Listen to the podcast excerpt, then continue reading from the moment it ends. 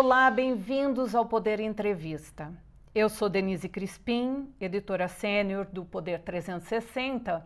Tenho o prazer de receber André Araújo, presidente da Shell Brasil. Como vai, André?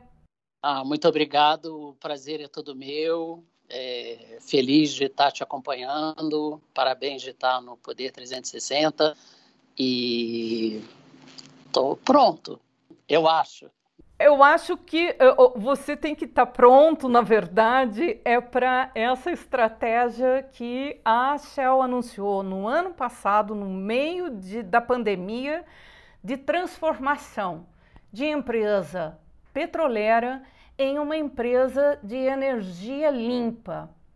Você pode explicar um pouco como que foi esse, como foi essa decisão e o que se espera desse processo? É, eu acho que é, é importante deixar alguns pontos claros. A Shell publicou a sua é, nova estratégia. É, como parte dessa estratégia, nós temos é, assumindo um compromisso de ser uma energia neutra é, nas suas emissões de carbono é, até 2050, se possível antes. E dentro dessa estratégia, a gente não está abandonando a nossa produção de óleo. É, nós temos e entendemos que o mundo precisa de uma descarbonização. É, nós definimos que nós vamos ter três pilares para sustentar essa estratégia até 2050.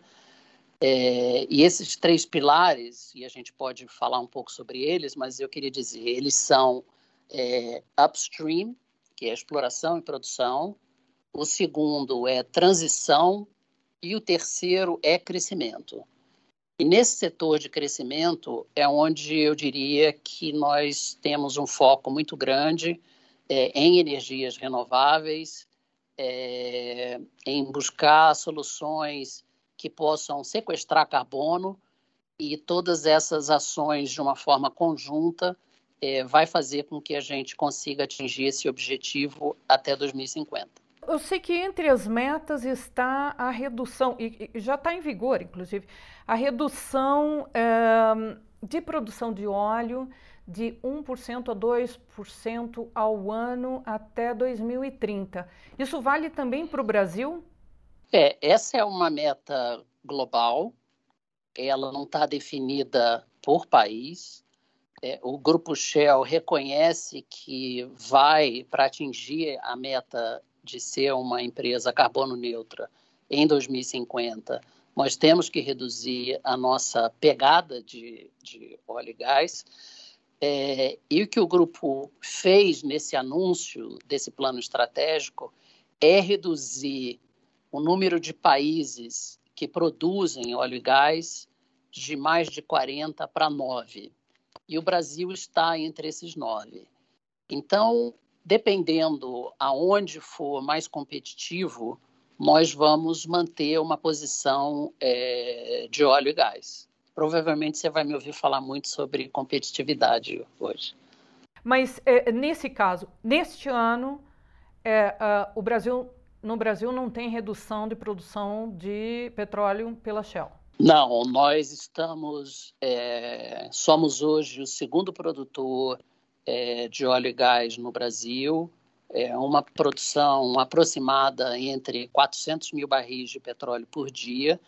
É, nós fizemos ao longo dos últimos é, oito anos uma série de investimentos e parte é, das unidades de produção estão entrando em operação é, nesses últimos anos, é, o que reforça essa posição de é, ter uma, um, um, volume de produção de óleo e gás no Brasil é, bastante significativo. Como é que vai ser o papel do Brasil nessa transformação, dessa nova virada da Shell é, até 2050? É, eu, eu gosto sempre de dizer que o Brasil, nesses 108 anos de história que a gente tem aqui, é, a gente aprendeu muito a conviver no Brasil. Então, você tem dias que são mais fáceis, são dias que são mais difíceis, É, às vezes a gente gostaria que o Brasil fosse um pouco mais numa linha reta, a gente vai nas curvas do Brasil, mas a gente conhece o país e a gente tem é, muita expectativa de crescimento no Brasil. A transformação energética aqui no Brasil, ela é, vai se dar é, principalmente através de dois grandes vetores. Um deles é a empresa Raizen, que é a empresa que produz etanol aqui no Brasil, entre outras coisas, é, onde a Shell tem uma participação de 50% é, desde 2011. Esse ano nós completamos é, 10 anos da criação da Raizen é, e nós entendemos que o, no Brasil há um papel extremamente importante para os biocombustíveis. É, a Raizen hoje é uma empresa que ela é, trabalha com toda a cadeia de valor da cana-de-açúcar e ela começa a trabalhar é, de forma mais agressiva depois de ter colocado uma tecnologia própria da raiz em prática é, na produção de etanol de segunda geração. E o intuito é, da Raizen é crescer de uma forma muito forte é, nos próximos anos, através de etanol de segunda geração, através de biogás e é, através de bioenergia, produção de energia é, através dos é, produtos que é, existem na produção de etanol. A outra forma de crescimento e nessa transformação da Shell é o nosso interesse em ter um papel ativo em, em duas áreas. É, são energias renováveis, aonde nós temos nesse momento um, é, um funil de projetos na área de, da energia solar e, ao mesmo tempo, a gente tem, mais recentemente, a criação de um time aqui no Brasil, olhando a América Latina, mas é, baseado aqui no Rio de Janeiro, olhando o que a gente chama de é, produtos da natureza. Para ser mais explícito, nós estamos falando do interesse da companhia de trabalhar é, na busca de é, conservação de florestas, reflorestamento, é, trabalhar com áreas degradadas e continuar incentivando que o país é, busque um bom sistema de um mecanismo de precificação de carbono que possa fazer com que a economia tenha aí uma grande é, impacto, impacto esse ambiental, mas também é, econômico, social é, nos próximos anos. Uma forma meio reduzida, mas a gente pode falar um pouco mais. Agora, o que é interessante é que me parece que a, a Shell, que estava muito concentrada na energia vinda de fontes fósseis, ela agora também se preocupa com geração de energia elétrica, não? Qual que é o mercado potencial para o Brasil é, é, nesse segmento? Do ponto de vista da Shell, levando em consideração até que a gente está entrando numa nova crise hídrica, numa situação que é, é, pode levar a um sério racionamento de energia elétrica e que a partir de agora a gente vai ter que ficar atento à, à, à situação de seca, ao quadro todo é, hidrológico. Não é só agora, isso é para a nossa vida, né? É verdade. Mas eu acho que tem um lado é, positivo no meio desse ambiente desafiante. É, primeiro, que eu acho que é importante lembrar é, para quem está é, nos ouvindo é, que esses investimentos em energias renováveis são investimentos de longo prazo. Então, são projetos que é, provavelmente eles nem vão ficar com energia disponível para essa crise. É, infelizmente, seria muito bom ter uma série de projetos entrando é, em operação é, agora. Então, esses projetos são projetos que olham para frente e a gente é, reconhece que o Brasil está passando é, por um crescimento baixo nesse momento, mas a gente aposta na retomada de crescimento do Brasil e o Brasil vai precisar de energia. É, não tem sentido hoje pensar em crescimento de energia sem pensar em energias alternativas. Essa é uma agenda que não está colocada exclusivamente pela Shell, ela é uma agenda é, bastante é, globalizada. E a vantagem que o Brasil tem nessa é, disputa por capital é que nós temos as possibilidades, né? Acho que energia eólica já é uma realidade no Brasil, energia solar num volume crescente é, de investimentos, é, possivelmente energia é, eólica é, offshore, é, em alto mar, é, hidrogênio. Então tem o país tem um percentual muito forte. Nós imaginamos que a, a demanda por energia, mesmo nesses anos particularmente nesses meses mais difíceis, é, ela tem crescido, em média, mais de 5% por ano. Então, o nosso entendimento é que você pode ter um, um resultado pontual desafiante, mas a gente entende um crescimento importante nesse setor, é, particularmente porque também, eu, eu queria falar um pouco sobre isso, é, na nossa conversa, os clientes estão é, buscando, estão atrás de alternativas para que eles também reduzam as suas emissões. Então, é muito comum hoje os clientes virem conversar com a Shell sobre substituir equipamentos por energia, é, equipamentos que poderiam estar usando um outro energético para usar energia elétrica e querem falar sobre é, energia renovável. Então, acho que também tem um casamento é, de interesses é, com o mercado que está em transformação também.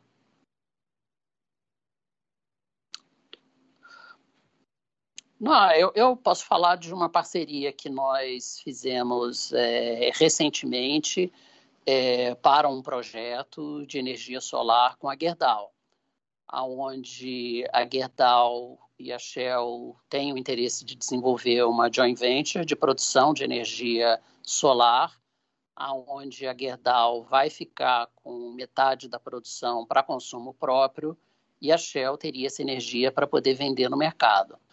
Então, isso é uma demonstração clara e e particularmente é, a Shell entende que tem setores que têm uma dificuldade maior de é, reduzir a sua pegada de carbono. E esses setores são setores como alumínio, é, siderurgia, é, mineração, transporte aéreo, é, transporte marítimo, é, que são que usam hoje energéticos grande maioria é, derivados de petróleo, que necessitam de um energético com muita intensidade de energia ou de calor.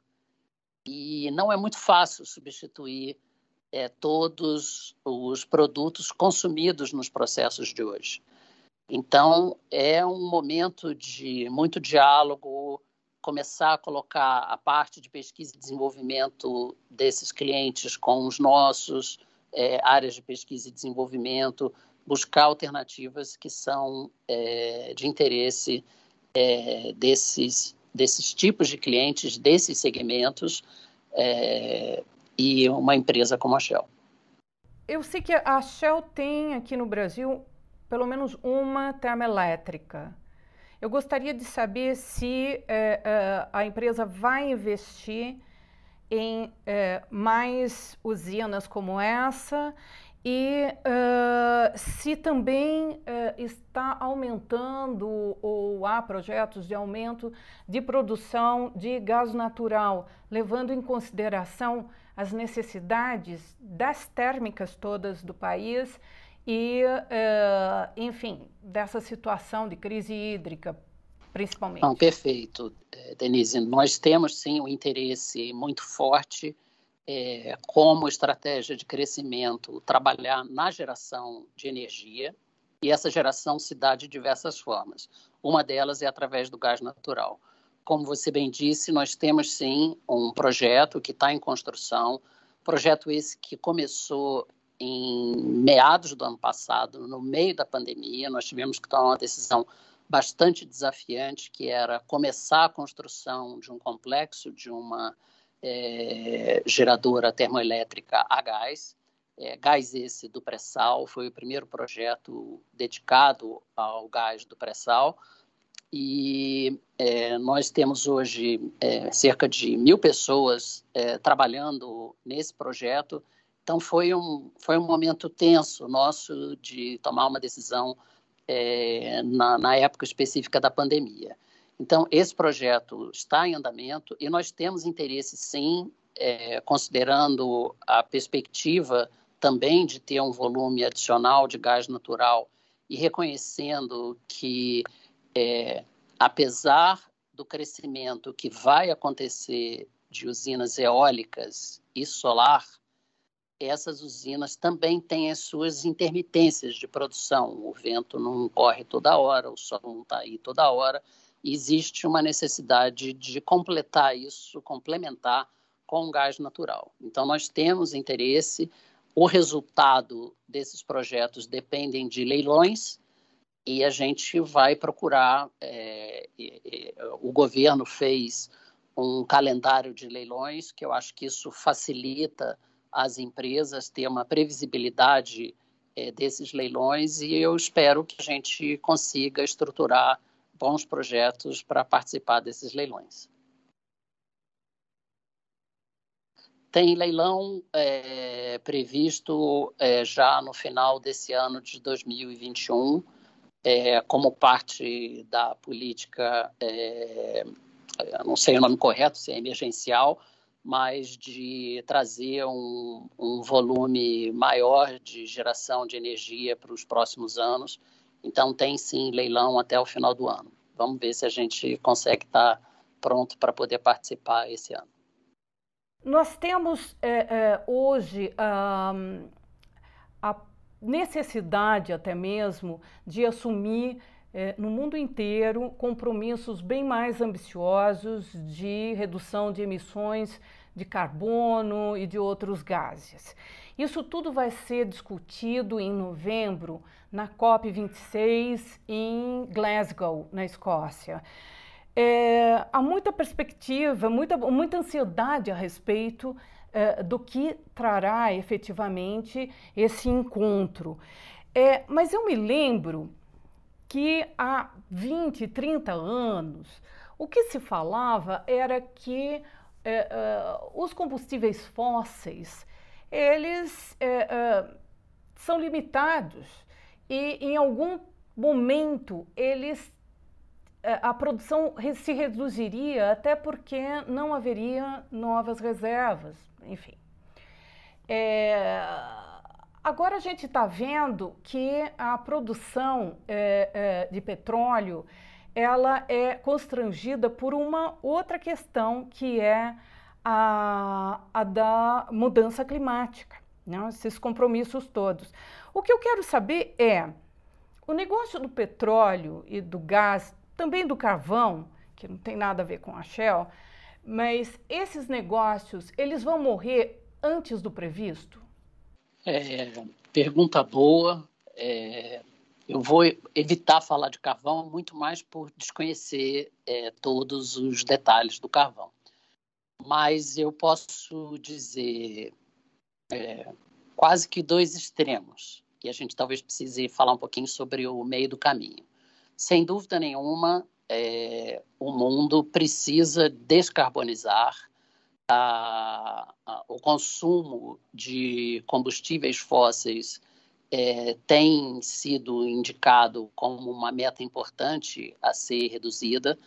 Parte dos compromissos dos países na COP englobam é, reduções das emissões é, de uma forma mais ou menos agressiva, cada país tem feito a sua própria definição, mas, por outro lado, é, ainda há utilidades de derivados de petróleo que não têm uma solução é, técnica ou competitiva de forma adequada.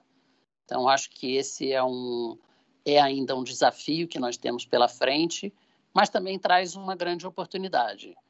Eu não posso falar que é, é, é, é o fim do setor de petróleo e gás. Nosso entendimento e a busca que a gente percebe é, de vários setores é encontrar um caminho de ter esta neutralidade de carbono.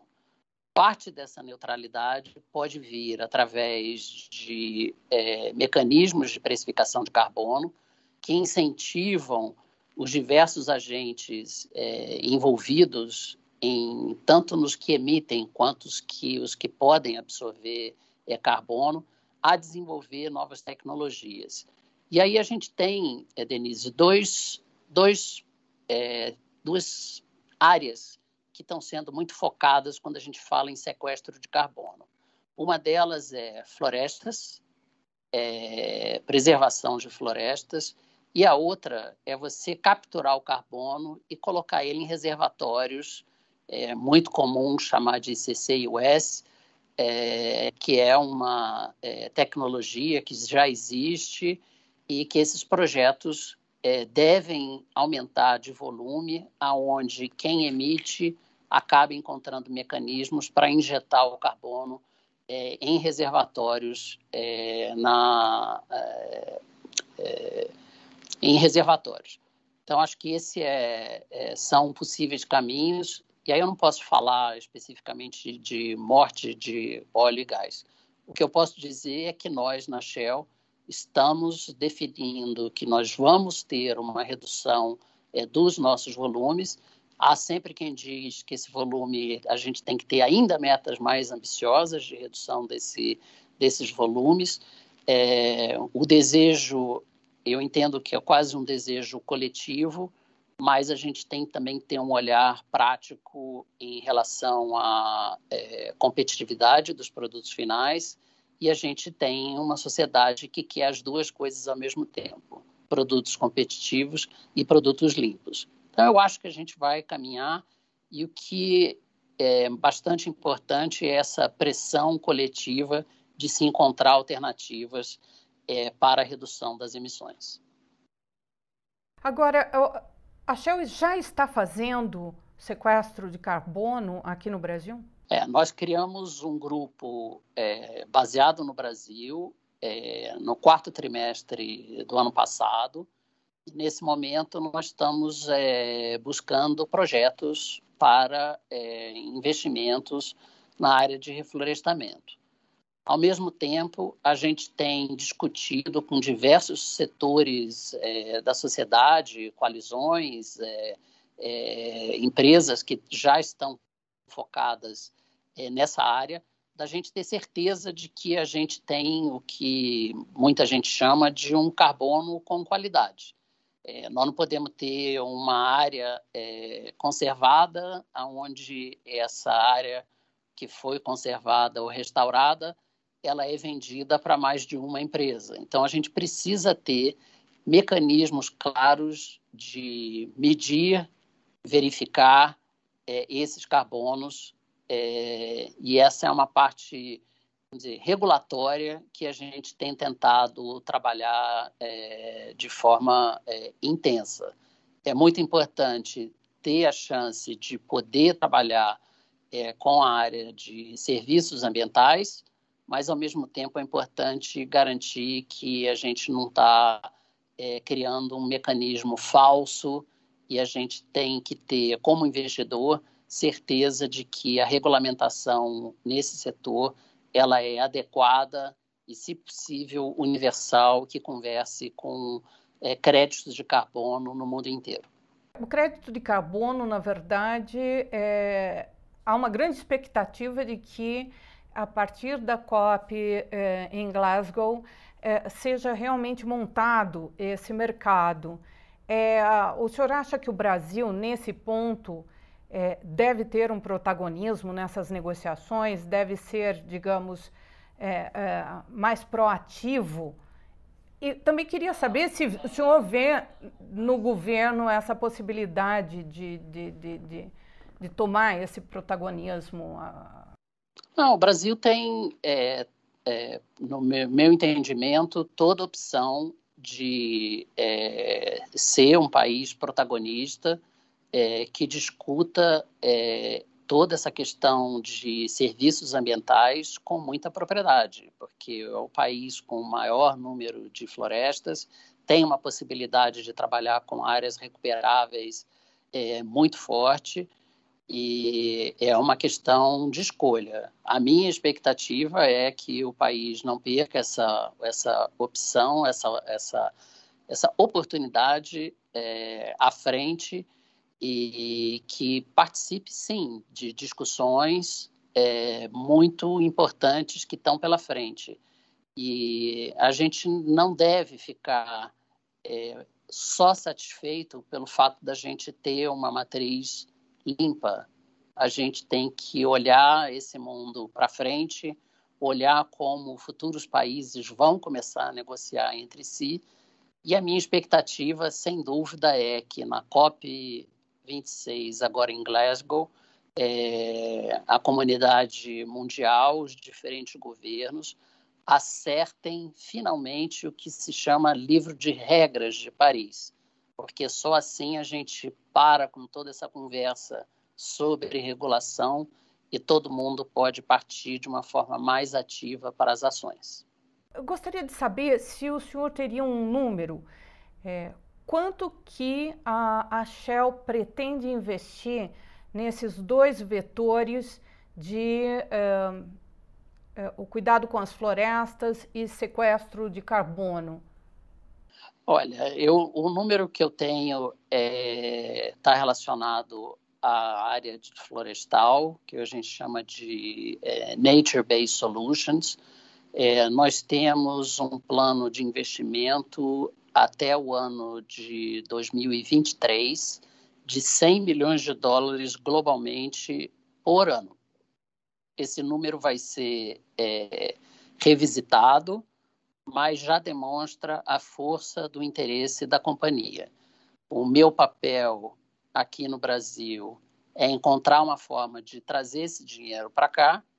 Eu, como brasileiro e presidente da Shell Brasil, eu brigo com presidentes da Shell em diversos lugares do mundo. É, cada um quer levar esses projetos, esse dinheiro, que é grande, mas é limitado, para os seus países. Então, é, eu torço para que a gente consiga viabilizar.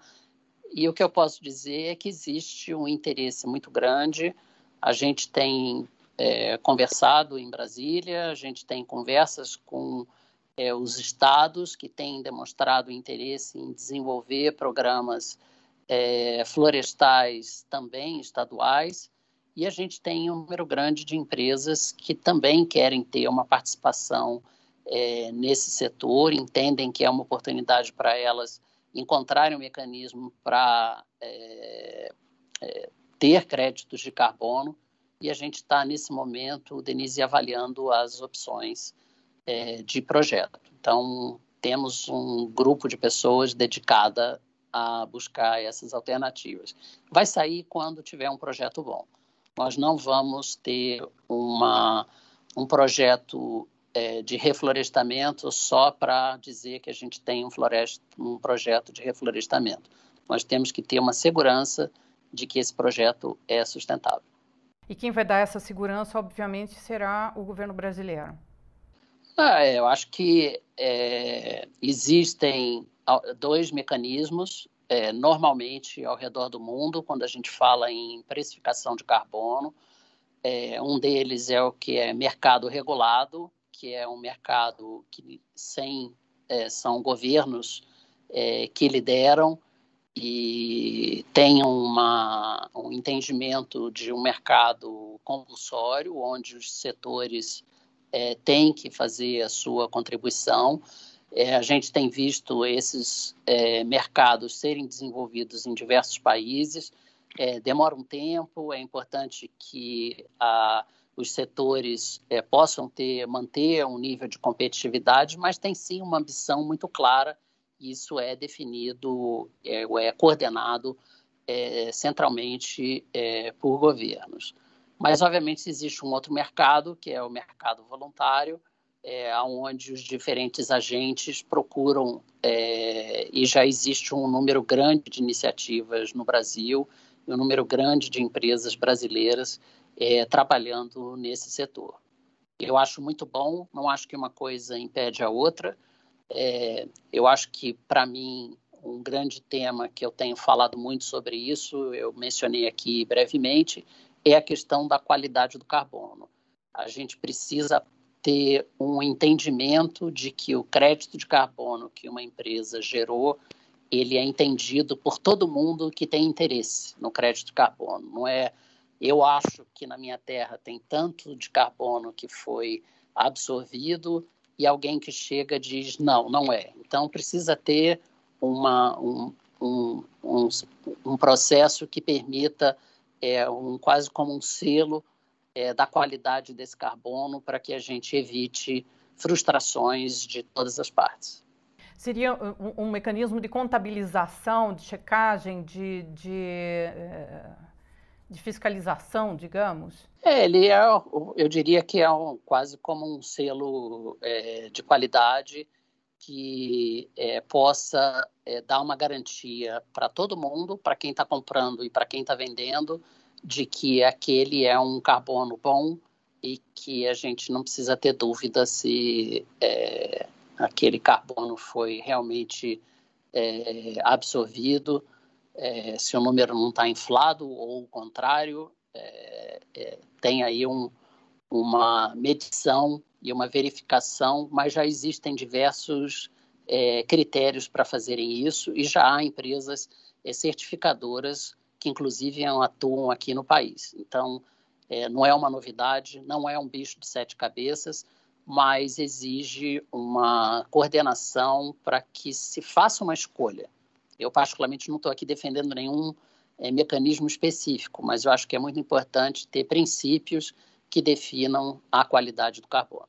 Agora, mudando um pouquinho o, o, o, assunto, eu gostaria que você me desse uma avaliação sobre o que, que significa para uma empresa multinacional petroleira enorme como a Shell atuar num país onde é, o, o petróleo, a maior parte do petróleo ainda está nas mãos de uma estatal. É, o senhor seria favorável à, privatização da, da, empresa? Muitos dizem que quanto mais se demorar para vender a, a Petrobras, é, menos ela valerá. Isso, isso faz sentido? Olha, eu não, eu não comungo é, deste, deste raciocínio. É, nós temos 108 anos de Brasil, a Petrobras, me desculpem, colegas da Petrobras, eu, são 60 e poucos anos, eu não sei o número exato. Nós trabalhamos com a Petrobras há muito tempo. A Petrobras hoje é a maior produtora de petróleo offshore do mundo. Ela tem uma diferença técnica entre as companhias é, estatais. A Petrobras não é uma estatal pura, né? ela tem ações em bolsa, mas considerando que ela é uma companhia estatal, ela tem uma qualidade técnica dos seus recursos enorme. E nas nossas parcerias, grande parte do volume que nós temos na nossa produção é operado pela Petrobras. Então a Petrobras, ela não deve nada a nenhuma das grandes empresas. E eu acho que a gente pôde perceber isso ao longo dos últimos anos, quando as grande parte das empresas é, internacionais vieram para o Brasil buscando formas de ter parcerias com a Petrobras. É, eu, não, eu, eu acho que a Petrobras é, faz o seu papel é, no setor de petróleo é, muito bem e ela começa a pensar também nas suas estratégias de futuro. Eu não sei muito bem o futuro da Petrobras, mas eu, eu, eu não posso é, falar o que, que seria melhor para a Petrobras é, ser privatizado ou não. Eu sei que, tecnicamente, comercialmente, a Petrobras tem dado é, resultados e tem fez uma transformação muito forte. É por isso que a nossa parceria com eles é muito boa, porque a gente coloca é, dois gigantes em águas profundas trabalhando de uma forma integrada. Mas nós temos um, um, amplo interesse com a Petrobras de buscar outras áreas de atuação, de trabalho em conjunto. Mas, Denise, eu não estou parecendo um pouco em cima do muro, mas eu não, eu não, eu não tenho muito o que falar sobre o futuro da Petrobras como empresa privada ou não. E levando em consideração a conjuntura internacional, o desempenho esperado para a economia mundial, é, a Shell já tem algum prognóstico em relação ao preço do, do petróleo é, para o ano que vem, digamos? Vai continuar no mesmo patamar? Vai subir? Pode cair? Não, não temos. O que a gente sabe que vai ser volátil e vão ter momentos de subida e momentos de queda. E a gente precisa assegurar a competitividade nos diversos elos da cadeia é, para que o consumidor não sinta tanto impacto. O que a gente está vendo aqui no Brasil é um pouco mais maximizado pela desvalorização cambial, mas os consumidores nos Estados Unidos, na Inglaterra, na França, todos estão também reclamando do preço dos combustíveis. Eu, só para entender, a maior parte do, da produção da Shell ela vai uh, uh, para o mercado interno ou para exportação?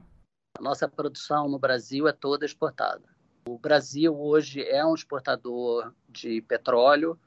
A exportação de petróleo, ela, é, o país tem é, assumido aí um benefício é, de poder produzir o petróleo, trazer riquezas dos royalties e participações especiais para o país, é, e ao mesmo tempo você mantém uma matriz energética é, limpa, já que a gente sabe que a matriz no Brasil hoje de energia é uma das mais limpas do mundo, e a gente tem duas coisas é, nós temos uma coisa que o, alguns países têm, nós temos um, apesar da crise atual, a produção hídrica do Brasil tem um peso importante, é uma produção limpa, e nós temos o etanol. Então, nós temos é, dois pontos que favorecem a, a matriz energética brasileira, e a gente sabe que outros países tinham ou têm um, um desejo de ter uma matriz parecida.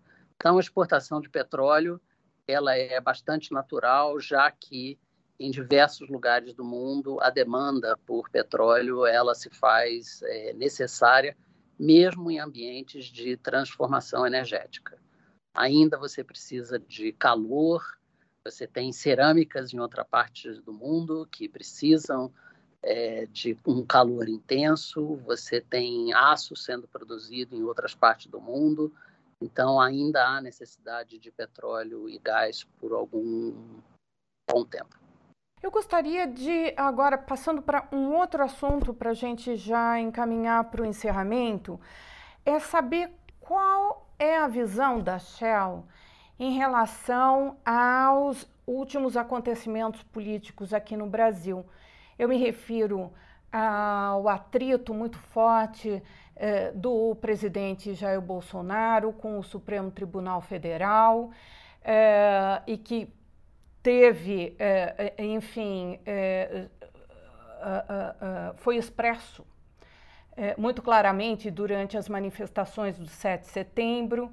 Eu queria entender como a Shell vê esse tipo de temor que existe de ruptura institucional é, ou de possível é, é, polarização ainda maior do que já existe aqui no Brasil?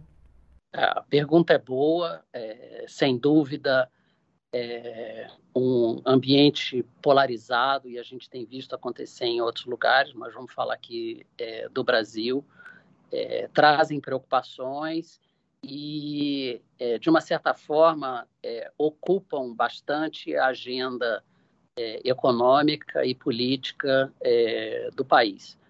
É, acho que a gente poderia está é, trabalhando com uma agenda que avançasse de uma forma mais rápida no Congresso, com tantos temas é, sensíveis, importantes, que possam é, garantir a perspectiva tanto de crescimento quanto também, de certa forma, reduzir é, uma série de desigualdades que a gente tem no país. Então, sem dúvida, é uma preocupação, é, mas eu queria também, por outro lado, Denise, dizer que é, nesses 108 anos a gente já viu muita coisa.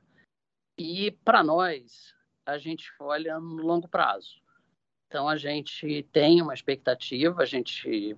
É, é nós vivemos mudanças é, políticas no país ao longo desses últimos é, 20 anos e várias vezes sempre houve uma discussão, né? A gente passou por dois impeachments, quase impossível terceiro há pouco tempo, e a gente é, sempre ficava aquela dúvida, aquele dilema.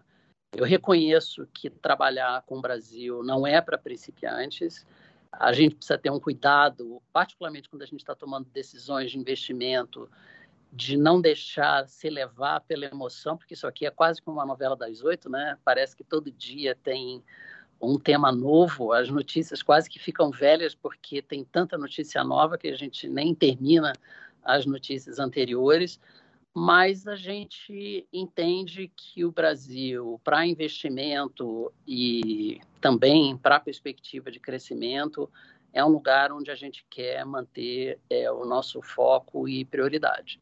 É, então, a gente está um pouco naquela linha que é, é complexo, é mais difícil é, explicar o Brasil fora do Brasil. É, não quero dizer que é tudo muito fácil, Há bastante perguntas sobre futuro, sempre houveram, mas é, a empresa reconhece o Brasil como um lugar que a gente quer crescer. Mesmo com a tributação do imposto de renda sobre dividendos? É, esse é um tema, né? A gente é, reconhece é, um grande desafio. É, sem dúvida, nós entendemos que do jeito que está é, a proposta que foi aprovada, que está indo para o Senado agora, ela não garante a neutralidade de impostos que estava dentro dos princípios da reforma tributária, e a gente tem expectativa de que na discussão no Senado possa ter um pouco mais de tempo para reconhecer é, certos desvios da proposta. Eu não nego que o país precisa de uma reforma tributária, mas essa reforma não traz a neutralidade é, que foi é, anunciada e a gente vai buscar, é, pelo menos, é, mostrar o nosso lado de como a gente enxerga isso. Eu gostaria de agradecer imensamente a sua presença aqui conosco. Esperamos que logo, muito em breve, volte aqui uh, para mais um Poder Entrevista e uh, agradeço também a todos os que nos acompanham. É, muito obrigada e até a próxima.